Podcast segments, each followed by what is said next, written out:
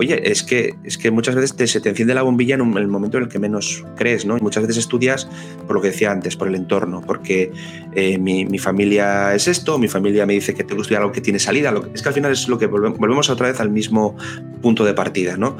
Y exigimos a chavales muy jóvenes que tomen decisiones trascendentales. Y la vida es eso, al fin y al cabo, ¿no? En este segundo episodio de Control Z nos metemos de lleno en el panorama educativo del país. Vamos a conocer las asignaturas que aprobamos con nota y las que suspendemos por goleada. Control Z, un programa de ayuda en acción para desmontar y deshacer mitos sobre la juventud y para entender mejor los retos de toda una generación. Aquí nos ponemos al día de los desafíos sociales y medioambientales de ahora y del futuro. Soy Eichel González, periodista, y te invito a recorrer este camino formativo en el que nuestra estudiante random tendrá que hacer frente a desafíos y retos donde quizás no todos tengan las mismas oportunidades. Y como si de pasarse pantallas de un videojuego se tratase, se encontrará con desigualdades económicas, de género e incluso le va a afectar el lugar en el que vive. Y mientras, la sombra del absentismo y el abandono le perseguirán en cada etapa. Acompáñame en este viaje al presente y futuro de la educación en España. Después de 13 años de descenso, vuelve a subir el número de jóvenes que dejan los estudios para buscar su primer en empleo. Europa es un fenómeno que afecta a cerca del 10% de los estudiantes. En España esa tasa es muy superior. en un 13,9%. Son jóvenes que no completan ni la FP ni el bachillerato. El gran bif de nuestro sistema educativo es el abandono escolar. España es el segundo país de la Unión Europea donde más jóvenes dejan los estudios solo por detrás de Rumanía. ¿Los motivos? Bueno, hay muchísimos. Desmotivación, situaciones familiares complejas o la necesidad de encontrar trabajo. La cosa empeoró tras la crisis de 2008. Las cifras subieron de forma alarmante. Al loro con esto uno de cada tres jóvenes no terminaba la ESO o no seguía con el bachillerato o la FP. Pero en los últimos años la tendencia ha cambiado por fin. Gracias a mejores sistemas de orientación, tutorías o becas se han reducido los niveles. Todo parecía ir bien hasta que este 2023 el abandono sube de nuevo tras 13 años de bajada. Vamos a adentrarnos en el sistema educativo español. Comenzamos en la primera etapa, el colegio. Aquí la colaboración e implicación de la familia será prioritaria. Abrimos nuestra mesa redonda con Elena Rúa de Ayuda en Acción, que forma parte del programa de Acción Social en España y de Advocacy. Elena, hablamos de si todos los estudiantes tienen las mismas oportunidades. ¿Cómo afecta a nuestra escolar random la situación socioeconómica de su familia? Todo alumnado que entra al ámbito educativo parte de un contexto social y de un contexto familiar que apoya o no eh, su trabajo, que apoya o no el ámbito educativo, la labor de los docentes, y esto hace que mm, finalmente pues, tengan o no mayores tasas de, éxito educativo, y esto se, se, ve ya desde la primera infancia. La realidad es que las niñas, niños y adolescentes que viven en situaciones de desventaja social y económica parten de, de una situación que realmente no es igual, no trabajamos con la misma igualdad de oportunidades, puesto que son las, el alumnado que mayores tasas tiene de repetición, de abandono educativo temprano, que sufren especialmente las consecuencias de la segregación escolar y esto supone que su desventaja social y económica también permea en el ámbito educativo, con lo cual la igualdad de oportunidades y la inclusión educativa, por tanto, se ve, se ve afectado en su caso. Una de las mayores problemáticas que, tiene España es el abandono y el absentismo escolar en las distintas fases educativas. ¿Cuál es el motivo de este abandono y de este absentismo bajo tu experiencia? Pues yo creo que la problemática del abandono eh, escolar temprano y del absentismo escolar es bastante compleja. Combina factores que por una parte son personales, eh, socioculturales y familiares. Sabemos que el absentismo escolar es como casi una antesala del abandono escolar temprano y que tiene especial incidencia además en el alumnado que tiene una situación de vulnerabilidad. Eh, el porqué del absentismo escolar, pues como decíamos, tiene muchísimas causalidades, ¿no? La primera de ellas quizás es la que está vinculado más desde la parte personal, pues la desmotivación que sufre el alumnado, eh, toda esta parte de falta de interés por la escuela, por los contenidos académicos, el que no tiene ningún tipo de expectativa sobre su futuro, un sentimiento de exclusión en el aula, y, que no se siente a veces perteneciente a esas dinámicas ¿no? que hay en los centros educativos. Pero a la par también están causas familiares que tienen mucho que ver con, el estilo de parentalidad que tienen las familias, con la responsabilidad y las expectativas que depositan las familias en la educación de, ellos y ellas. Y, ¿por qué no?, también la parte social, el contexto social y estructural, donde a veces no se tienen en cuenta estos contextos a la hora de abordar eh, la dimensión educativa. Y esto hace que la suma de todo ello genere esta parte del absentismo que, como decía, es una antesala del abandono educativo temprano. Avanzamos en nuestro recorrido en la vida de una estudiante y llegamos a una de las primeras transiciones en las que muchos se nos escapan. Y hablo del colegio al instituto. Salimos a la calle para escuchar los motivos que les llevan a renunciar a las aulas. Control Z. Y yo muchas veces no he ido a clase porque no me sentía motivada como para estar en clase y no sé, no, no apetecía estar en clase y ya está. Sí, he faltado algunas cuantas veces al instituto por falta de interés. Dejé de ir a las clases del bachillerato porque yo veía que, que lo que estaba estudiando no me gustaba y que no podía con ello. Control Z. Para analizar qué está fallando y por qué los estudiantes se desmotivan, damos la bienvenida a Óscar Boluda, autor de FPando, con una experiencia de más de 20 años dando clases. Eh, Óscar, docentes, familias o el sistema, ¿qué pieza se debe revisar? Si no hacemos una escuela que sea afectuosa con el alumno, ¿vale? Eh, todo lo demás, por mucha competencia y mucha digitalización que haya, estamos abocados al fracaso, que yo creo que es una también de las lacras del sistema educativo español, que no, que, la gente se nos desengancha mucho porque ni, tiene con qué engancharse a los docentes ni, y encima eh, pues todos los contenidos y todo más lo coge como una cosa súper lejana a, sus intereses. La gente joven cuando pasa de una educación secundaria obligatoria, que en España pues realmente siguen siendo muy altos los niveles de fracaso escolar y de abandono educativo, en FP la, la suerte que tenemos quizás es que la forma de estudiar y los años que llevamos ya estudiando o trabajando con ellos o aprendiendo a nivel de competencias hace mucho más atractiva la oferta en ese sentido. Entonces, el alumno se identifica más y no es tanto el fracaso como podría ser en otras etapas. Eh, Elena, ¿tú crees que hay un acompañamiento real y eficiente para los cambios en las distintas etapas de un estudiante? Pues partiendo de la base de que gestionar bien las transiciones entre etapas educativas es una palanca importantísimo para prevenir ese riesgo de abandono temprano, sabiendo que muchas veces es coetáneo a un momento vital, crítico, como pasa, por ejemplo, en la transición de primaria a la secundaria, quizás hay unos retos que no se están abordando con, la suficiente coherencia. ¿no? En este caso, sabemos que los equipos de orientación de ambos centros educativos, el de salida y el de entrada, son claves porque realizar una buena labor de, acogida, de seguimiento y acompañamiento personal del alumnado asegura esa integración, asegura ese bienestar eh, no solo académico, sino también emocional. Y también nos asegura, y por ello una buena práctica en estas transiciones tiene que ver nuevamente con que el abordaje de la transición no puede ser solo el trabajo directo con el alumnado, sino que también las familias a veces y los propios docentes necesitan apoyos. Pedro Pérez, profesor de eso y creador del canal de YouTube El Cubil de Peter, ¿cómo funciona la figura del orientador y con qué carencias os encontráis los docentes?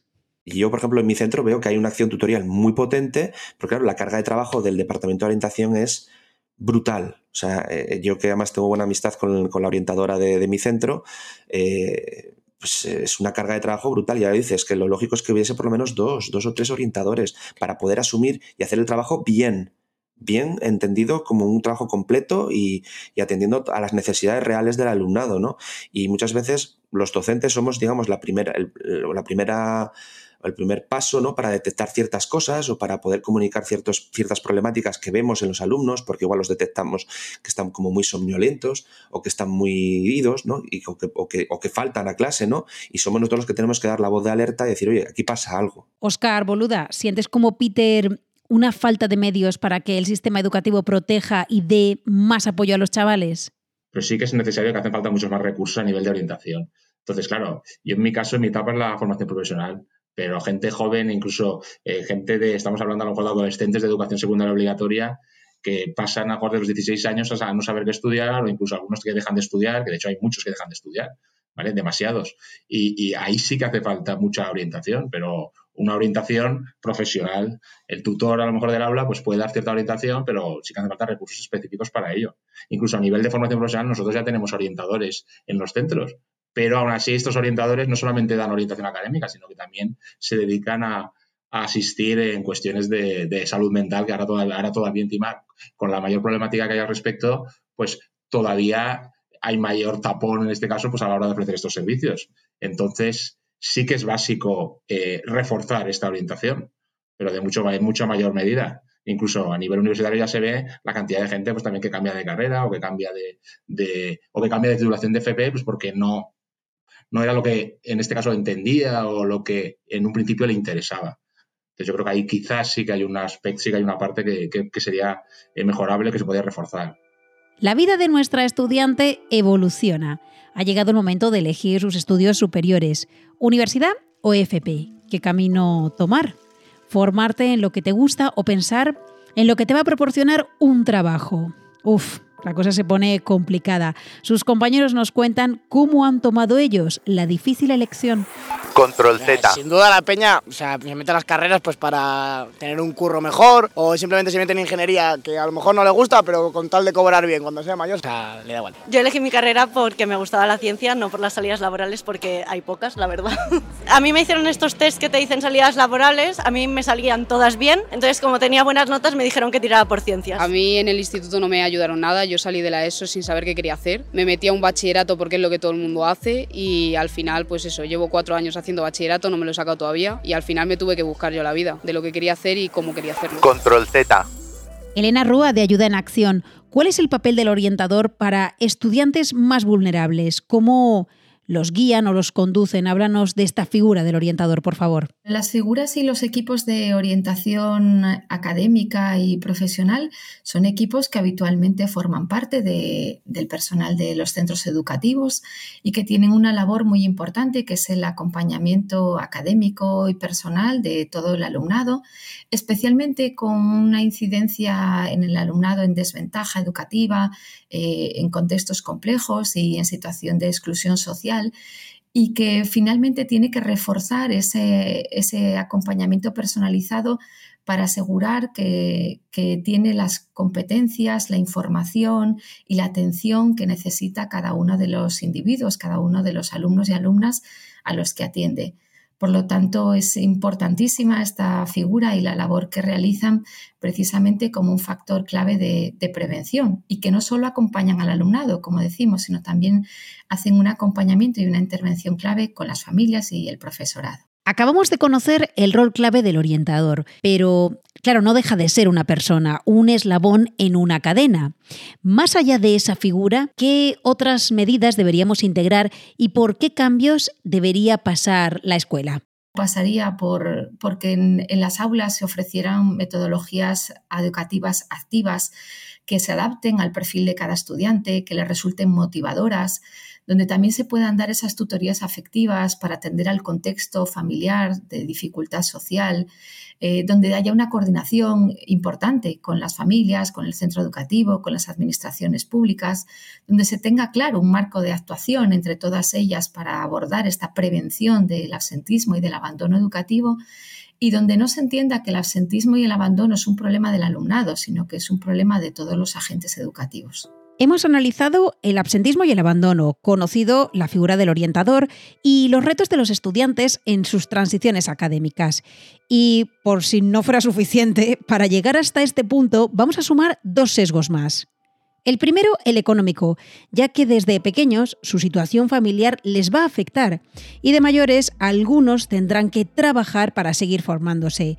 Y el segundo, y no menos importante, ¿eh? el geográfico. Dependiendo del lugar en el que estén, tendrán mayor o menor dificultad de acceso a su educación. Este es el camino al que se enfrenta el estudiante medio, pero nuestra alumna arrastra sesgos de género desde muy pequeña. Su formación y sus decisiones van marcadas por su condición de ser mujer. Control Z sí noto que siempre hay, pues ingeniería, por ejemplo, es más de chicos que de chicas, o el tema médico más de chicas que de chicos. E incluso lo dicen algunos profesores, que eso la verdad a veces molesta un poco, no lo voy a negar, pero bueno. Pero luego casualmente en los puestos altos hay más hombres y en los bajos más mujeres, así que tampoco lo Como entiendo. que no hay tanta diferencia, ¿no? Antes había más como las mujeres en enseñanza, los hombres medicina o deportes, o... pero yo creo que, que ahora no hay tanta diferencia. Sigue habiendo carreras que estudian más las mujeres que los hombres y viceversa. Control Z. Se suma a nuestro debate Cristina Balbuena, maestra en la escuela pública desde hace más de 18 años, especializada en pedagogía y bueno, jefaza del proyecto feminista Girl Girl Magazine. ¿Con quién mejor que contigo, no? Para hablar de esta segregación de género en la educación española. Eh, cuéntanos, Cristina, ¿cómo está la situación? El- lo del género es algo bastante tremendo, ¿no? Porque al final, bueno, si tú has abierto los ojos hacia ver la cuestión de género, que es algo que mucha gente no ha llegado en la sociedad en general y entre el profesorado también, al final vivimos en una sociedad muy patriarcal, ¿no? Los roles de género están muy marcados, están muy claros. Y por mucho, yo creo que por mucho que la corriente sea ir deconstruyendo, sea ir tendiendo hacia la igualdad, para mí avanzamos muy lento. Y hay algunos estudios que demuestran que a partir de los seis años las niñas ya se sienten menos capaces que sus compañeros en muchas competencias, como matemáticas, como ciencias, se perciben menos como líderes, ocupan menos espacios, tienen menos voz. Entonces, eh, bueno, pues eso demuestra que hasta ahí la socialización de género no ha hecho efecto, pero a partir de ahí sí empieza a hacer efecto. Cristina, me ha parecido gravísimo el dato que has dado de que a los seis años ya hay niñas que se decantan por, por las humanidades y dejan ciencias y matemáticas apartadas, ¿no? Como, como algo que no va con ellas. seguramente tú y yo vivimos en, en entornos, en burbuja- burbujas donde la gente está concienciada con esto, ¿no? Eh, Gente feminista, activistas incluso, pero la sociedad no es así, ¿vale? Y lo que pasa en la sociedad, el, el cole, es como una mini sociedad. Entonces, eh, lo que te decía, no, lo- algo que a ti te parece muy grave, hay mucha gente que todavía le cuesta verlo. Elena Rúa de Ayuda en Acción, ¿cómo abordar esta problemática de roles de género establecidos de la que nos habla Cristina? Cuando hablamos de, mm, de abordar todo lo que tiene que ver con la brecha de género en educación, no podemos solo pensar en que esto esté ligado a los contenidos curriculares que el alumnado conoce, que por supuesto no deben en ningún caso reproducir estereotipos ni contenidos sexistas, sino de que hay que ir un paso más allá. Cuando se habla de coeducación, eh, cuando se habla de igualdad de género, el sistema educativo también debe abordar proyectos educativos de centro comprometidos con, con ese principio. Gracias, Elena. Y mientras, lo que nos llega en los medios es esto. Control Z. de fomentar entre las niñas vocaciones científicas y tecnológicas. Actualmente hay más mujeres que hombres en la universidad, pero ellas representan tan solo el 35% de los matriculados en estas especialidades. Según la UNESCO, solo el 35% de los estudiantes matriculados en grados de ciencia en la educación superior para que el día de mañana no existan tantas desigualdades de género en estas carreras, que son de las que ofrecen mejores salidas profesionales. Control Z. Oscar, ya has escuchado a Cristina y a Elena. ¿Cómo está el panorama en estudios superiores? ¿Seguimos viendo esta desigualdad como ocurre en la universidad? A nivel de FP, quizás eh, está un poquito más masculinizado, pero sobre todo incluso la gente más, más joven, es decir, los grados medios, digamos así, la gente que puede terminar la ESO. ¿Pero por qué? Pues porque también hay más fracaso escolar, en este caso masculino, entonces tienden a estudiar FP, mucha gente. Eh, pero quizás el problema más en la FP está en, en- en esa diferencia de género en las por titulaciones. Es decir, que ahí sí que hay cierto sesgo eh, en el sentido, pues, eh, ciertas profesiones que en principio, pues, parece que sean más femeninas o más masculinas. De hecho, muchas más eh, chicas se decantan por familias profesionales de la salud, de la imagen y de y cosas similares. Mientras que ciertas, en este caso, familias profesionales, pues son mantenimiento industrial, electrónica, informática, etcétera, son prácticamente masculinas todas. Gracias, Oscar. Estamos llegando al final y como vemos, no ha sido un camino fácil dentro del sistema educativo actual. Elena, te voy a pedir una reflexión final para este segundo episodio de Control Z y a ti, estudiante, que nos has seguido durante todo el episodio, te deseo la mejor de las suertes. Elena, ¿cómo ves el futuro para los nuevos estudiantes? Eh, la tendencia que se vislumbra y que ya la nueva ley educativa eh, ha reflejado es el, tener que abordar la educación no tanto pensada en, proyectos concretos, sino con las competencias de la persona. Una educación que tiene que conseguir eliminar cualquier forma de discriminación que pasa por promover la participación real y efectiva de todos los agentes educativos, eh, pensemos que lo educativo no puede pensarse ya que recae solo en el profesorado ni en el ámbito de las aulas, sino que nos compete a toda la sociedad y debe de incluir la participación de las familias, como no, y del entorno. La formación también centrada en, entender toda esa parte de la digitalización, el reto que, esto trae también a las aulas.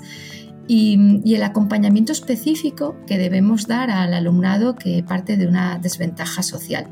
Todo esto creo que son retos que, afrontaremos y que, que, van a tener que tenerse en cuenta en el ámbito de, de la educación formal. El reto de la educación en España para 2030 pasa por lograr la oportunidad real para todos los estudiantes, acabando con desigualdades y logrando un nivel educativo medio alto, con formaciones que cubran las nuevas necesidades a las que vamos a hacer frente. Hablo de cambios digitales, climáticos y demográficos. Y como hemos escuchado, es prioritario acompañar a los estudiantes en sus transiciones educativas, que los docentes saquen a relucir su talento y evitar la gran lacra que supone el absentismo y el abandono escolar, motivarles, reforzarles y darles la seguridad y la confianza de que su formación va a lograr que trabajen de lo que les apasiona, de lo que hayan decidido.